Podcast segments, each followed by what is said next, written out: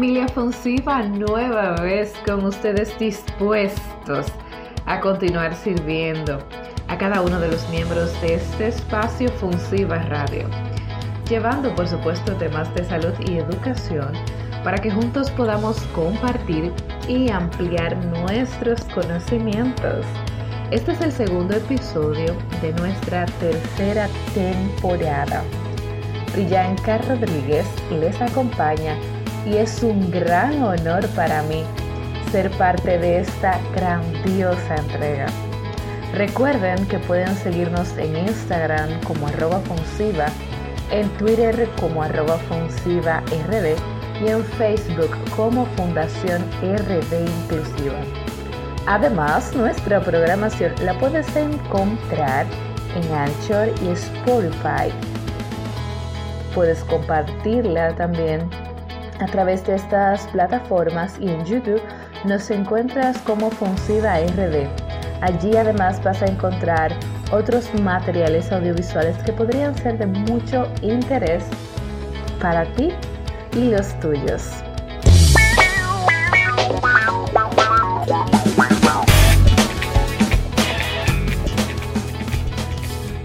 Continuamos con nuestra programación. Gracias por escucharnos y ser parte de esta gran familia.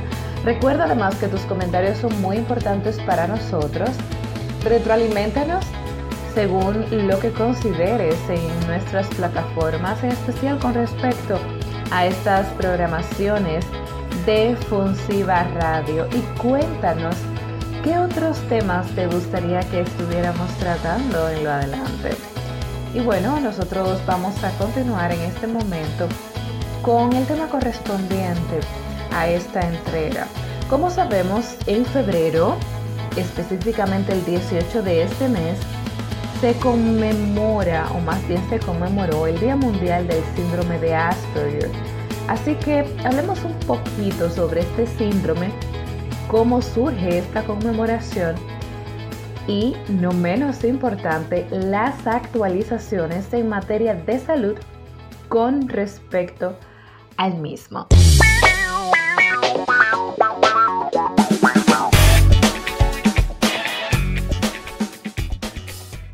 En el año 2007 se declaró el día 18 de febrero como Día Internacional del Síndrome de Asperger o Asperger, como también se les dice, en honor al cumpleaños de su descubridor, el psiquiatra austríaco Hans Asperger, que ha dado mucho de qué hablar eh, en aquellos tiempos también todavía se continúa hablando sobre este, pero ya ese es un tema para una próxima entrega.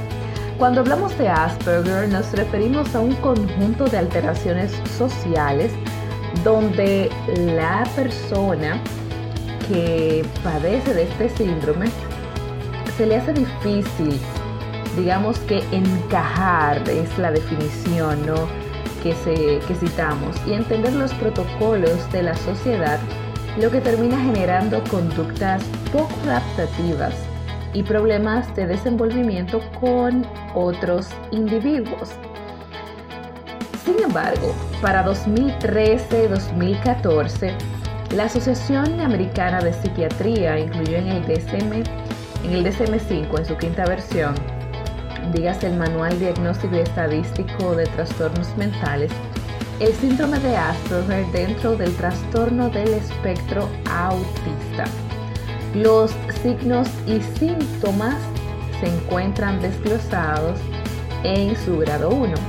Dentro de este manual de diagnóstico, diagnósticos, perdón, Existen tres grados. El grado 1 indica necesita ayuda. En la parte justamente de comunicación social menciona lo siguiente. Sin ayuda in situ, las deficiencias en la comunicación social causan problemas importantes, dificultad para iniciar interacciones sociales y ejemplos claros de respuestas atípicas o insatisfactorias a la apertura social de otras personas.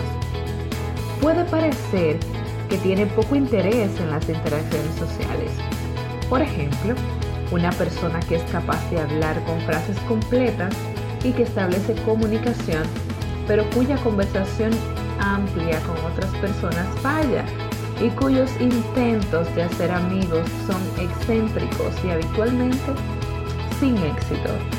En la parte de comportamientos restrictivos y repetitivos indica la inflexibilidad de comportamiento causa una interferencia significativa con el funcionamiento en uno o más contextos. Dificultad para alternar actividades. Los problemas de organización y planificación dificultan la autonomía.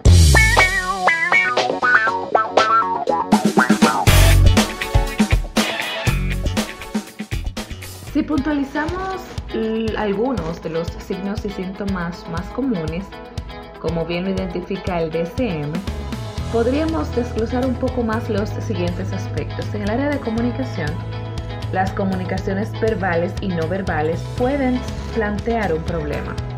El lenguaje hablado no se entiende a menudo enteramente, así que debe ser simple a un nivel que el individuo puede entender. Debe tenerse cuidado de expresarse con precisión. Las metáforas, expresiones no literales y analogías tienen que ser explicadas ya que los niños con el síndrome de Asperger tienden a hacer interpretaciones literales y concretas la adquisición del lenguaje, dígase aprender a hablar, en algunos casos puede estar retrasado. Hacen mucho uso de frases que han memorizado, aunque no suelen ser utilizados en el contexto idóneo. Cierta cantidad de traducción puede ser necesaria para entender lo que él está intentando decir. El lenguaje hablado puede a veces ser extraño en cuanto al acento, volumen o excesivamente formal o hablar en un tono monótono. Si el niño o el adolescente con el síndrome de Asperger tiene un buen nivel de lenguaje hablado, no debemos asumir que su comprensión está en el mismo nivel.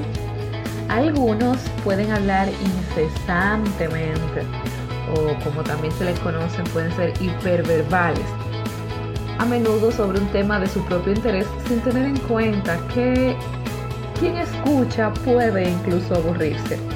Las dificultades al usar las palabras correctas o la formación de conversaciones son parte de las dificultades semántico-pragmáticas. Parecen a menudo hablar en presencia de nosotros, más bien con usted o dando información más que manteniendo una conversación apropiada. El lenguaje del cuerpo y las expresiones faciales de una persona con el síndrome de Asperger pueden aparecer, digamos, o pueden parecer extraños. Eh, algunas veces mirada fija o rígida, o más bien que un contacto visual, ¿no? Algunos niños y niñas tienen capacidades notables de la lectura, aunque debemos controlar si entienden realmente el texto.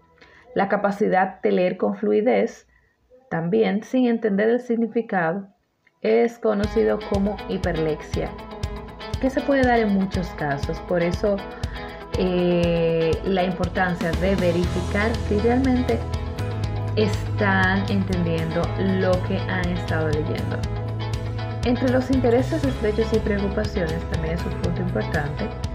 Una, digamos, según apunta Asperger.es, una de las marcas distintivas del síndrome de Asperger es la preocupación u obsesión del niño con ciertos asuntos. A menudo en los temas del transporte, computadoras, dinosaurios, mapas, etc.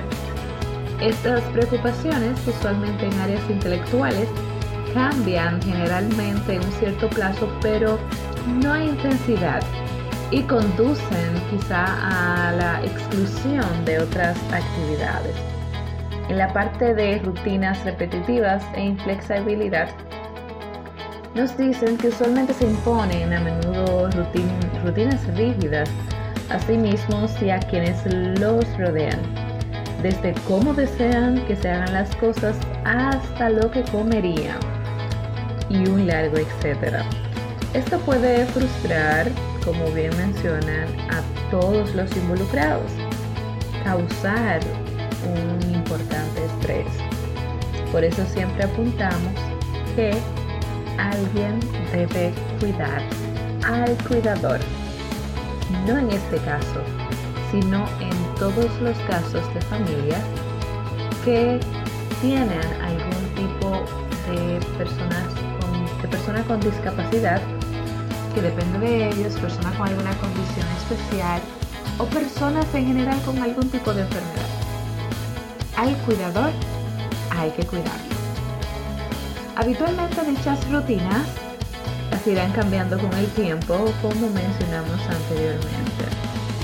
El niño tiende a gustar de la misma cosa, hecha de la misma vieja manera, puede ser, repetidamente una y otra vez.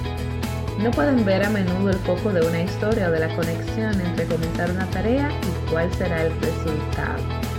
Sobresalen generalmente en las destrezas de la memoria, súper importante. Se debe también intentar explicar todo de manera que puedan entenderlo. No se deben realizar presunciones ya que suelen soltar información, bien mencionan como un loro, pero sin saber su significado, sin saber las consecuencias que esto puede traer.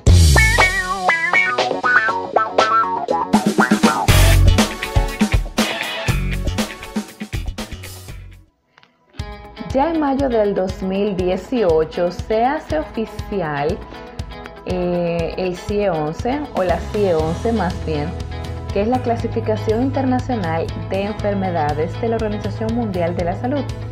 Esta es la herramienta de definición diagnóstica más usada a nivel mundial y en esta versión desaparece definitivamente el diagnóstico de síndrome de Asperger que hace referencia a la definición de Hans Asperger y que fue divulgado tras su traducción al inglés por Lorna Wynne, convirtiéndose en una entidad diagnóstica con identidad propia. Conviene recordar que Hans Asperger siempre denominó a esta condición psicopatía autística y fue debido justamente al trabajo de Wynne que le designó el nombre de quien lo definió por primera vez. Y a ustedes les pregunto yo, ante estos cambios, ¿creen que deberíamos continuar conmemorando esta fecha? Las fuentes que utilizamos para estas informaciones que llevamos en este episodio fueron obtenidas del DSM5, la CIE 11, el portal de la Organización Mundial de la Salud, autismodiario.com y asperger.es. Yo me despido y nos reencontraremos, si Dios lo permite, en el capítulo 3 de nuestra tercera temporada aquí en Funsiva Radio.